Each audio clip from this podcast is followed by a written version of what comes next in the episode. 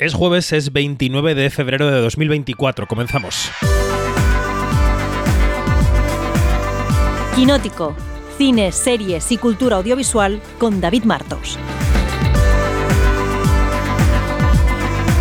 Quinótico.es. ¿Cuál es el peso de una acusación? ¿Qué se paga en el sector del cine y de las series? Eh, por una acusación de violencia sexual. Ayer el Festival de Málaga, que está a punto de abrir su edición número 27, anunció que retira una película del director Julio Hernández Cordón, El Día Largo y Oscuro, que estaba programada en Zona Cine por hechos de violencia de género que al parecer eh, han llegado a la dirección del certamen en forma de denuncias recibidas por esa dirección.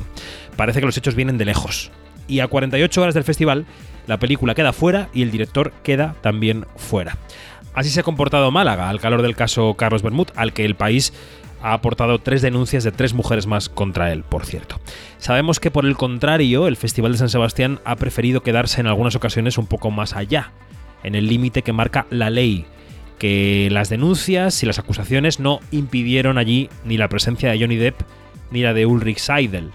Entonces, ¿cuál es el baremo en 2024? Teniendo en cuenta que alguien que se define como víctima tiene que tener el cariño y el respeto de todos desde el minuto uno.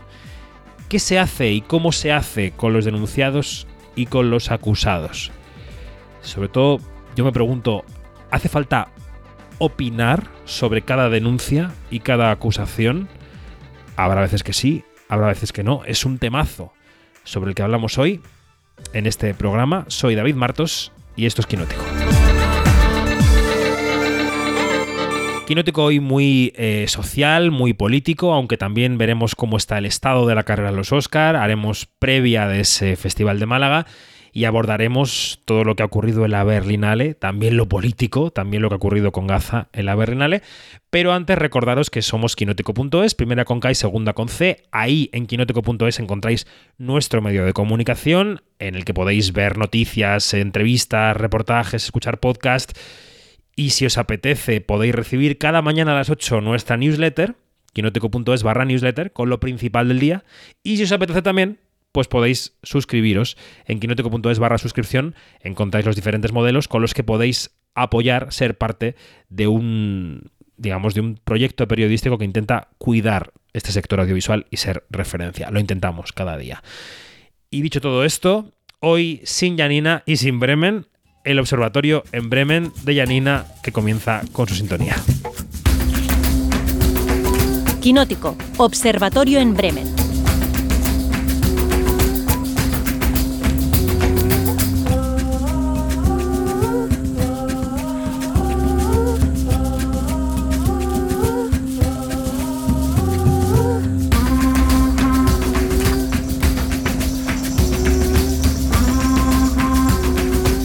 En este observatorio en Bremen, que hoy no pasa por Bremen porque no tenemos a Yanina Pérez Arias, que debe estar ya cerrando la maleta camino al Festival de Málaga, empiezo saludando a viejos conocidos de este podcast. Dani Mantilla, buenos días. Buenos días.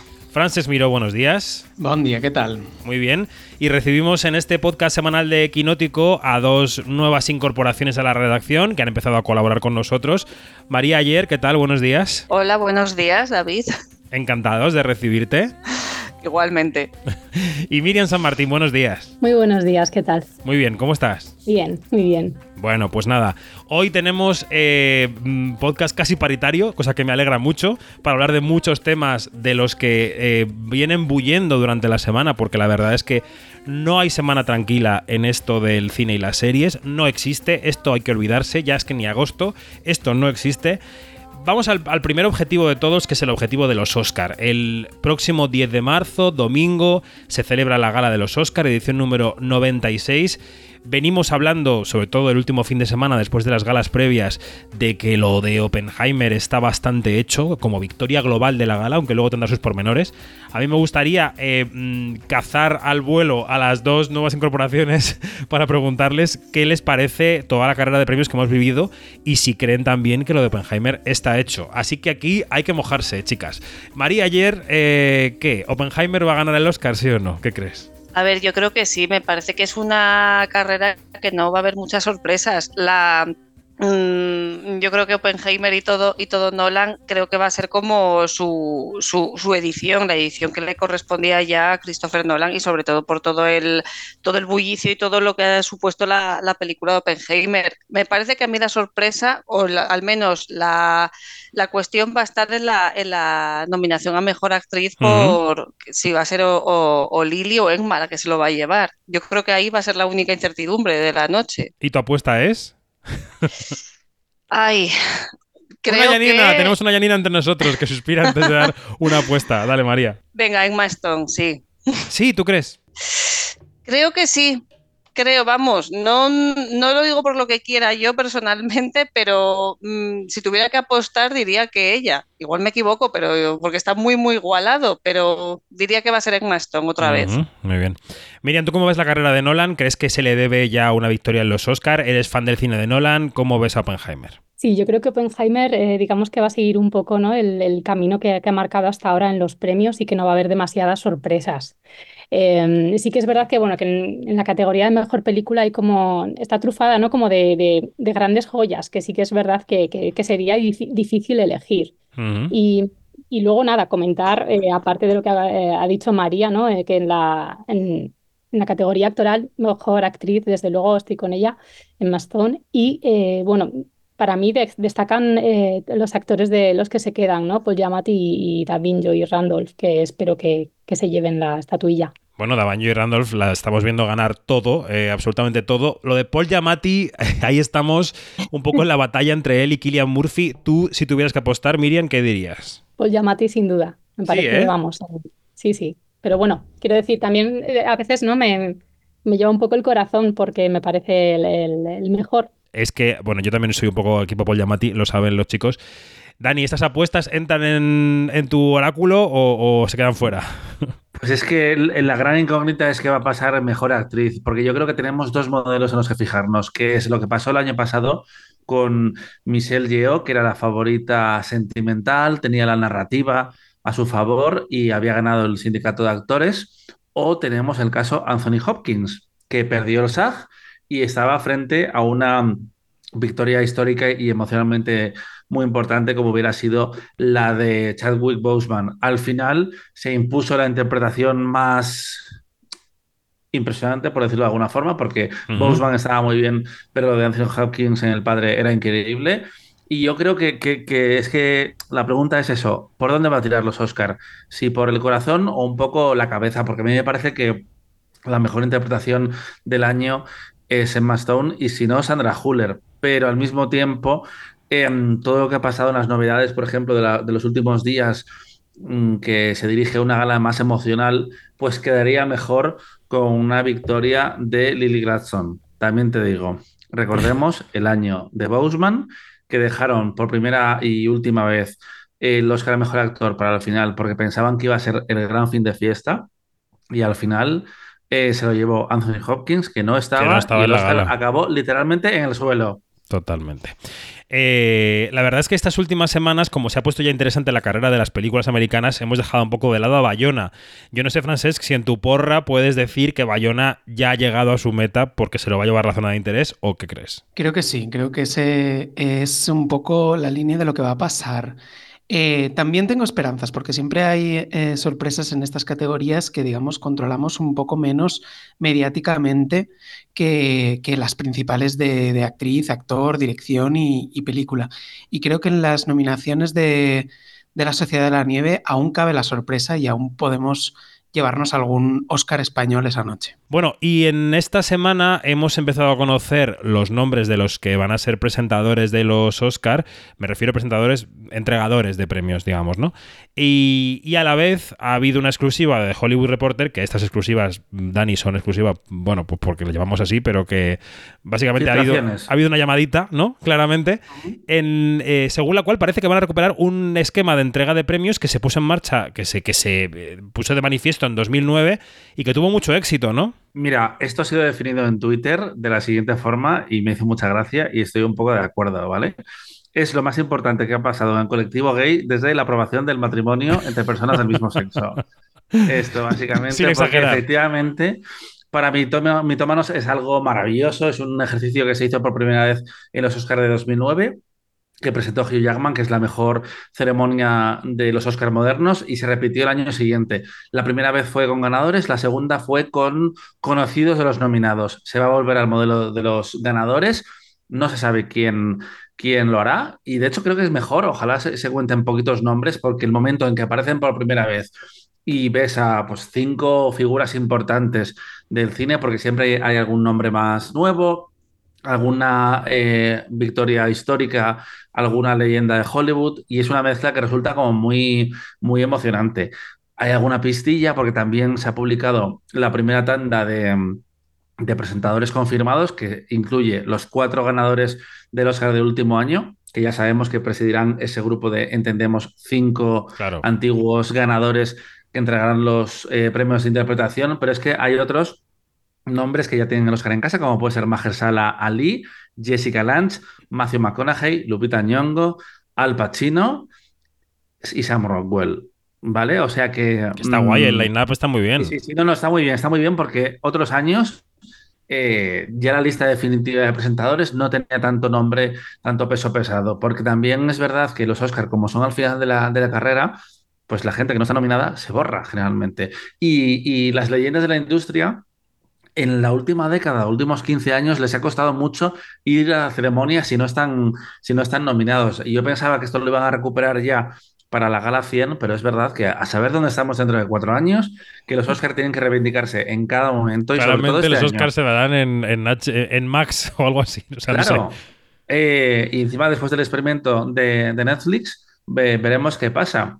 Pero en un año donde el cine ha vuelto a ser importante a nivel de cultura popular, con Barbenheimer, es importante que eh, en las caras de los Oscars también se nota. Que por cierto, que está Nicolas Cage, otro ganador del Oscar, así que ya, ya podemos imaginarnos parte de esos quintetos y una superestrella como Zendaya. Totalmente.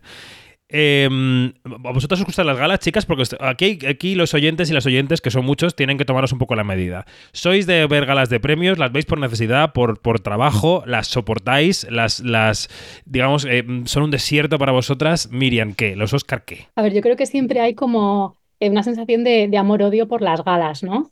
Porque estás deseando que lleguen los momentos, que llegue el final y, se hace siempre largo, tedioso y, creo que además es muy complicado encontrar eh, fórmulas ¿no? para encontrar un esquema ágil y atractivo, eso que comentaba antes Dani.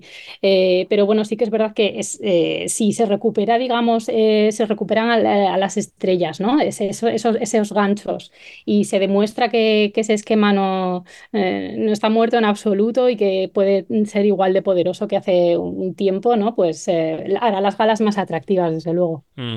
Tú eres eh, galófila, María. Sí, sí, los últimos años me ha tocado verlas por trabajo, pero aún así yo creo que se, vean por trabajo o por disfrute, yo creo que, es igual, te pueden aburrir o te, o te pueden entretener eh, de la misma manera, eso depende de cada año y, sea por trabajo o no, pues se pueden disfrutar, pero sí, sí, sí que me gusta verlas y, siempre espero que entretengan, claro, pero, pero sí, sí que las sigo me mm, gustan. Mm. Bueno, vamos a contar que, eh, porque esto también, este podcast semanal también es un poco boletín de anuncios, que sepáis, un poco tablón de anuncios o pregonero del pueblo para contar lo próximo que tenemos. Eh, hoy estamos a jueves 29 de febrero, cuando lo escuche el mundo. Esto siempre se graba un día antes, o sea que nosotros estamos en, la realidad del 28 de febrero. Pero desde este viernes 1 de marzo vamos a tener en el Festival de Málaga un set audiovisual de entrevistas en directo, donde no solo charlaremos con los actores y directores del festival, que pasarán por allí. Ahora haremos una previa de Málaga, no os preocupéis, haremos un aperitivo. Pero tendremos también un podcast diario sobre el festival que emitiremos por la tarde, ya os iremos dando eh, coordenadas y que podéis escuchar también en las plataformas de audio habituales todas las mañanas. Eso por un lado. Pero claro, como nos va a pillar en Málaga todos los días previos a los Oscar, yo creo, Dani, que sería pertinente, ya que tenemos un set allí colocado, el próximo jueves, viernes de la semana que viene, el último podcast Quinótico Gala que grabemos con las apuestas a mejor película lo podemos hacer en directo y en nuestro set. No sé si te parece algo pertinente. Pues me parece, me parece. Eh, primera noticia, pero me parece estupendo. Porque como vamos a grabar eh, uno de dirección y de guion que sale este viernes, pues que el último de película lo hacemos ahí con nuestras cámaras y así hacemos un poco de porra. Eso puede estar bien. Me has asustado porque pensaba que ibas a decir que todos los días en plan haríamos como un, un repaso de última hora, un, Eh, un no. análisis. Como ya llevamos meses haciéndolo, por favor. Eh, no, no, no, no. Y ya que estamos, Vale, vale. vamos a estar eso entre el 1 y el 9 de marzo, vídeo en directo a Tutiplen. Y ya que estamos, también os contamos que el 10 de marzo por la noche, para el seguimiento de la gala de los Oscar, o sea, en una previa a la gala de los Oscar, también tendremos un programa en directo, eh, en este caso desde Madrid, del que ya os iremos contando detalles, pero bueno, estamos que no paramos. Todo, todo sea por informar a España y al mundo. Ahí estamos.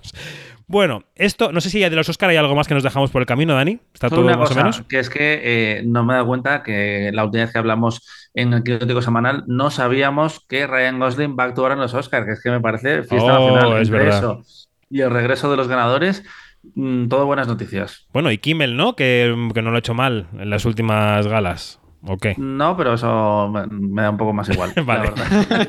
Vale. Bueno, pues hagamos un poco de previa del Festival de Málaga. Es un festival de Málaga que este año llega en su edición número 27 con una novedad importante desde antes de la pandemia y es la siguiente. Es decir, en el año de la pandemia, evidentemente, el festival se celebró como se pudo. Es el festival que ganó Las Niñas. De hecho, Las Niñas fue un poco la película del año porque el año fue como fue. Pero a partir de la pandemia, más o menos, ha habido unas ediciones en las que las películas fuertes españolas de Berlín han mandado en la sección oficial de Málaga y al final se han llevado a la Biznaga de Oro. Los dos últimos casos son muy paradigmáticos. Son Cinco Lobitos, que fue el año en el que Alcarrás se retiró de la competición después de ganar el Oso de Oro en Berlín, y 20.000 especies de abejas, que ocurrió el año pasado, el año 23. Em, el, el que me queda por medio, el del 21, lo ganó Agustí Villaronga, por cierto, con El Vientre del Mar, que fue la edición de junio de Málaga. Entonces, este año, pues como Berlín nos ha hecho un poco un mohín, pues no tenemos ninguna película grande que vaya a Málaga. La única de un poco más entidad sería La Hojarasca, que va a Zona Cine. Entonces.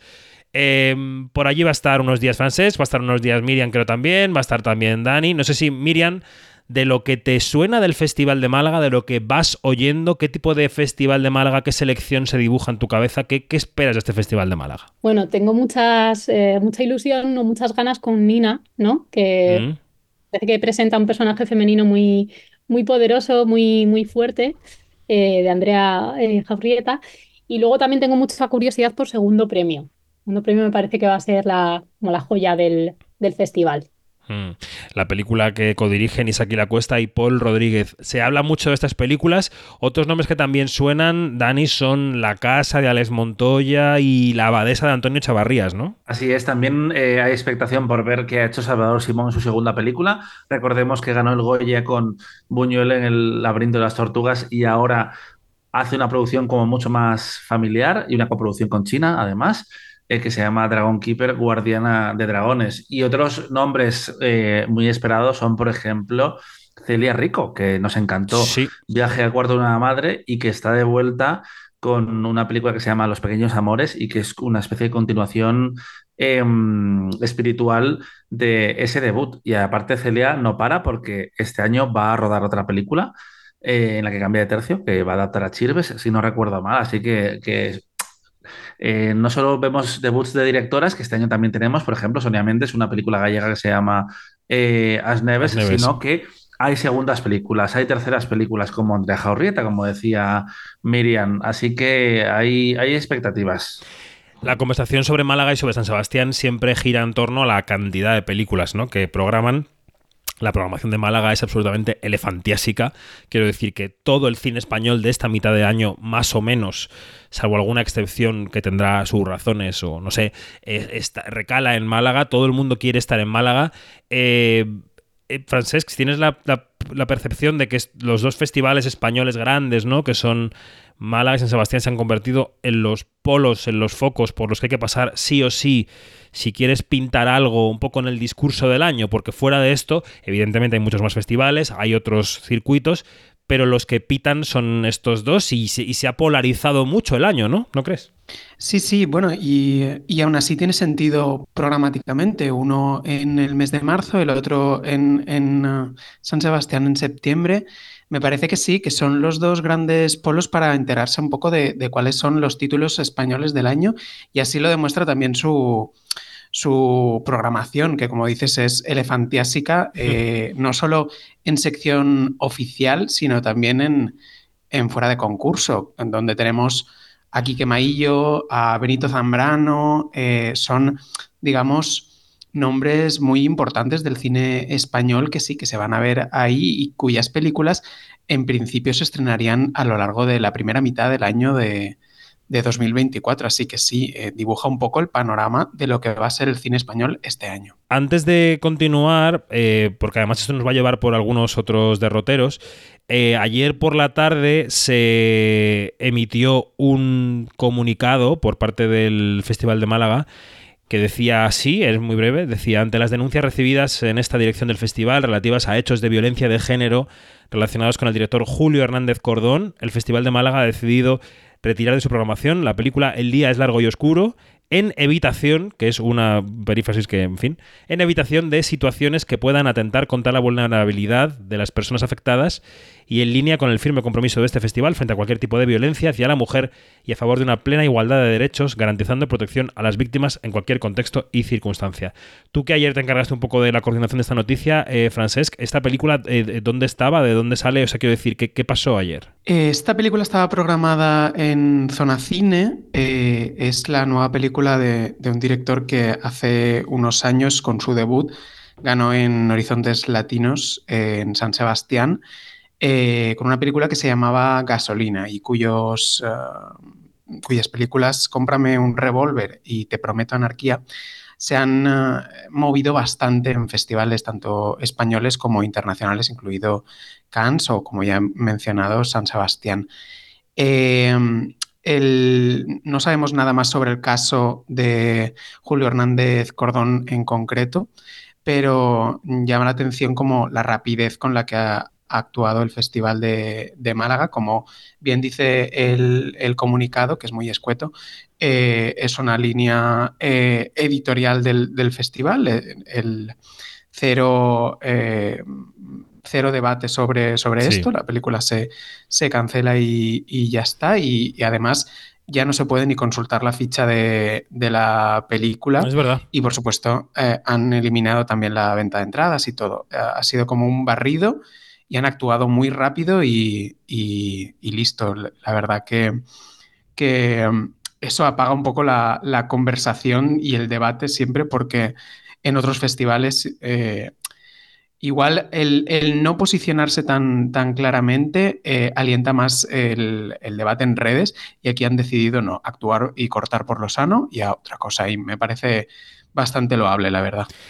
Aquí hay un tema que es un tema de debate y de discusión que yo quiero abrir también, aunque sea brevemente, porque este comunicado habla de acusaciones contra él.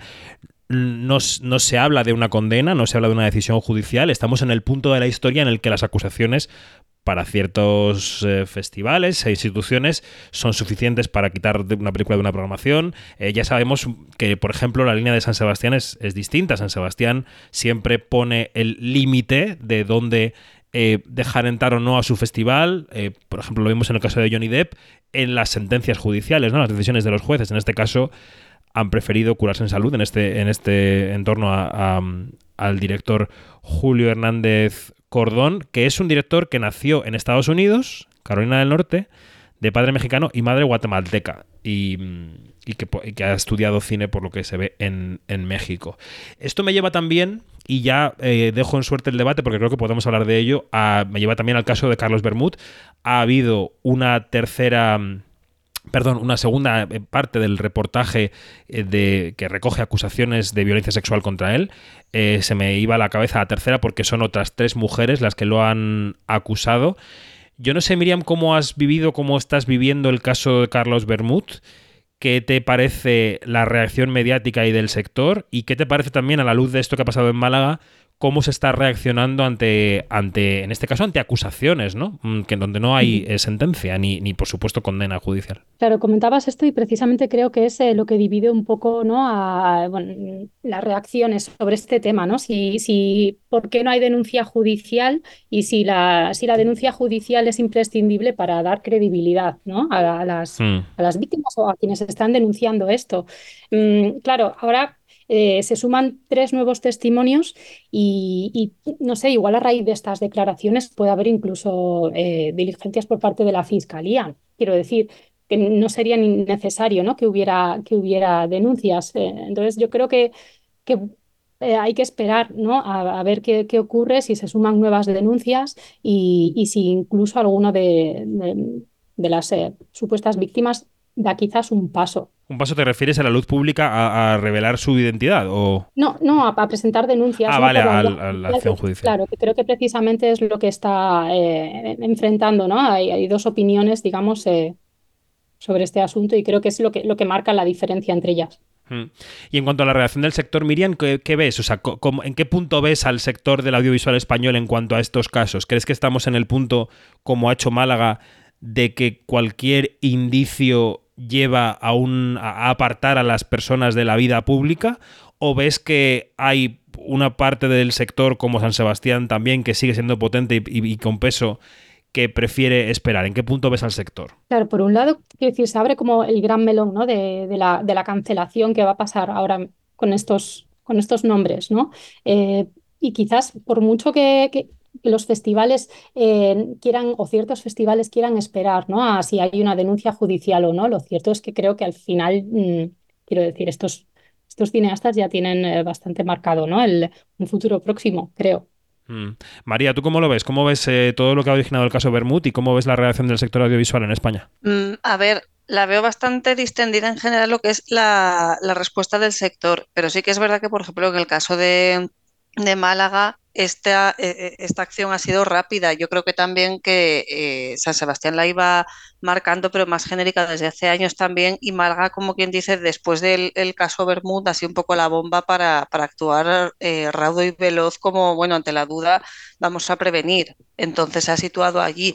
La, la situación de la industria, pues creo que aún no está zanjada del todo, porque hay gente que se ha se ha manifestado, hay gente que no. También, claro, no, no tiene todo el mundo que, hablar. Me refiero a, manifestarse, que creo que todos estamos eh, de acuerdo en cómo había que actuar. Pero creo de todas maneras que se está quedando sobre todo como que faltan como un par de pasos más como para eh, zanjar el, caso Bermud, que va todo, mm. todo hacia una misma línea, pero creo que está ya casi encaminados, por así decirlo. No sé, Dani y Francés, si tenéis una opinión sobre esto, ¿cómo lo veis? En el caso de Málaga, yo creo que se ha tomado la, decisión correcta y lo han hecho muy rápido y, en ese sentido les aplaudo, pero también he de decir que creo que es más fácil tomar esa decisión cuando el problema viene un poco de lejos, en una sección paralela y la conversación no es tan ah, en primera línea como si fuera de repente uno de los directores o de las directoras españolas a competición. Creo que ahí sería un poco más complejo el asunto.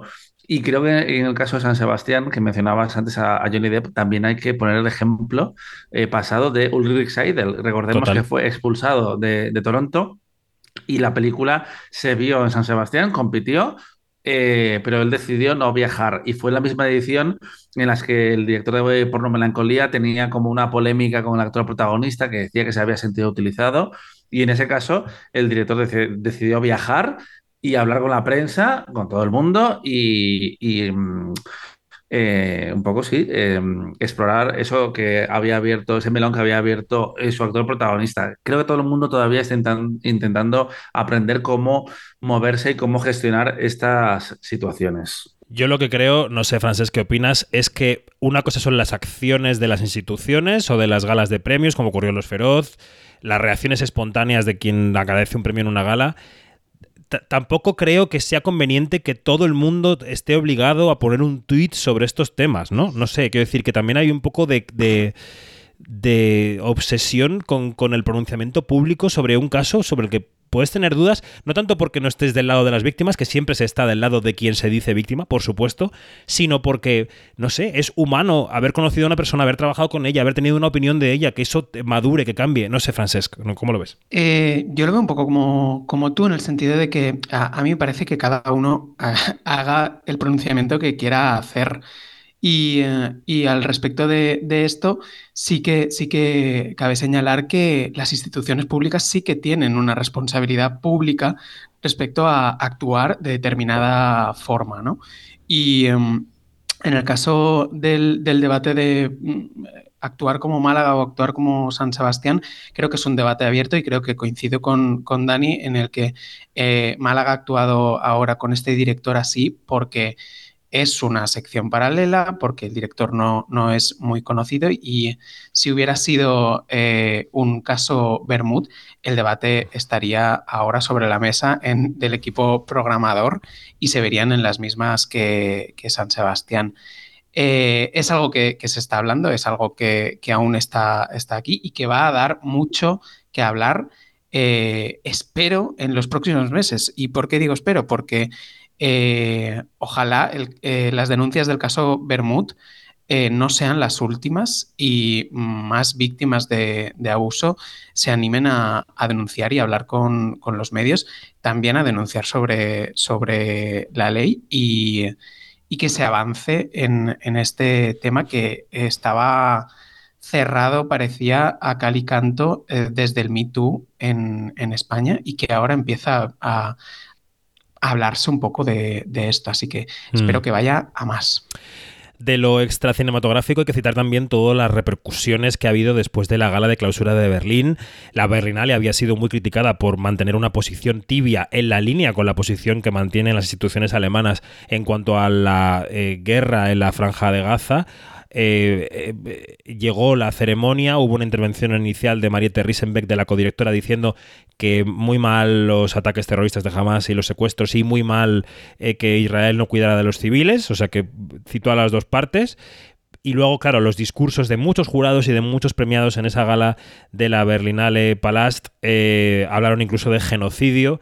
Em, esto llevó a las críticas del alcalde de Berlín, llamó antisemitas a varios de los cineastas, ha habido petición de explicaciones, la Berlinale se ha distanciado de algunos de esos discursos, luego alguien puso unos posts con la palabra también genocidio en la cuenta de Instagram de Panorama el propio domingo, y lo último que hemos sabido es eh, que eh, uno de los dos directores, porque creo que tiene cuatro directores, eh, que ganaron el mejor documental por una película que se llama No Other Land y que narra cómo Israel ha destruido una población de Cisjordania.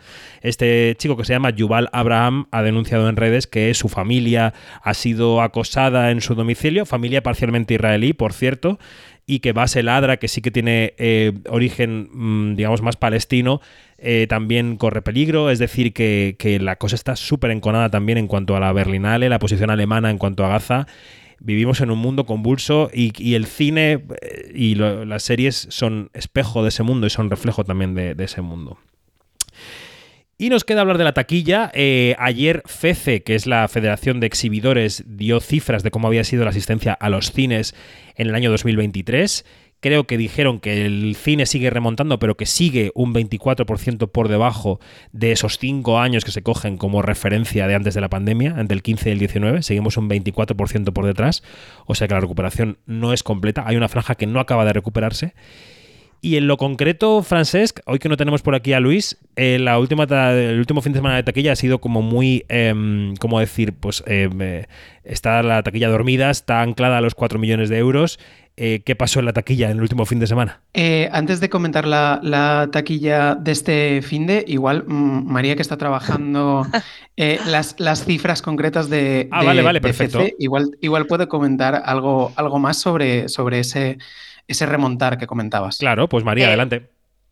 Vale, pues a ver, las cifras efectivamente suben en, positivo con respecto a 2022, pero sí que es verdad que aún están un poco por debajo a, la etapa eh, prepandemia. Sí que es verdad que obviamente no era ninguna sorpresa que el fenómeno Barbenheimer ha marcado todo el año. De hecho, el día con más eh, espectadores, con más de 900.000, que es una burrada, fue el día 26 de julio, que fue el miércoles después al estreno de Oppenheimer y Barbie. Entonces, eh, han sido esas dos películas las que han marcado la senda un poco de este año, sobre todo principalmente, además de también, como siempre, la fiesta del cine, eh, al que se han unido también las otras dos iniciativas del Ministerio de Cultura, que es el eh, Cine Senior, para acercar a la gente mayor de 65 años a las salas, además del bono cultural joven también, que ha hecho que mucha gente haya preferido ir al cine que, apostar por otras propuestas, eh, pues eh, como tipo a lo mejor mm. pagar al streaming o, o comprar, o, comprar eh, material cultural. Eh. Entonces, eh, esas han sido principalmente las, las, cosas que van en positivo, pero falta un poquito para igualar a, a, 2019. Bueno, pues nos quedan apenas dos minutos de podcast, Francesc. Unas pinceladas de cómo fue la taquilla del último fin de semana, va. la taquilla ha remontado un poquito, ahora estamos en los 4 millones de, de euros. Eh, pero comentábamos en, en Quinótico con, un artículo muy bueno de nuestro compañero Luis que la taquilla estaba un poco a la expectativa de algún, eh, alguna película de evento. Y, creo que, la película de evento es Dune Parte 2, que está ahora mismo en, cines y que eh, a lo mejor nos trae esta, esta remontada definitiva de, la taquilla que, tanto espera las cifras de los cines españoles, a ver si, si hay suerte. Venga, y un flash de Almodóvar, eh, Dani, va. Pues es que mira, eh, he leído hace unas horas que eh, mm, Tila Swindon ha dado una entrevista en, IndieWire donde dice que está embargadísima con Almodóvar, pero da unas pequeñas pinceladas. Y es que el proyecto que más se parece del manchego a la nueva película, que es La habitación de al lado, sería mm, Dolor y Gloria, y que es una historia sobre la amistad madura y cómo nos ayuda a mantenernos, a, vivir en nuestro día a día y qué necesitamos de ella en ese momento de sus vidas. Eh, dice que tiene chicha mm. y que lleva semanas viviendo en Madrid y que empiezan a rodar el 3 de marzo, o sea, ya el 3 de marzo, pero entonces rodarán en Nueva York, se tienen que ir a Nueva York o estarán ya en proceso, porque esto es el domingo. no, eh, creo que empiezan ya en Madrid. Ah, que hay rodaje en Madrid, a lo mejor hay interiores en Madrid. Eh, es que el, rodaje en Madrid son cinco semanas y dos en Nueva York. Ah, será interiores en Madrid y exteriores en Nueva York. Seguramente. Sí. Ay, los pájaros. Bueno, pues oye, eh, primer eh, podcast, estreno, bautismo de fuego en quinótico para María Ayer y Miriam San Martín. Y eh, uno más, una muesca más en el fusil para Dani Mantilla y Frances Miró. Gracias a todos y todas. Un abrazo. Chao. Hasta luego. Gracias.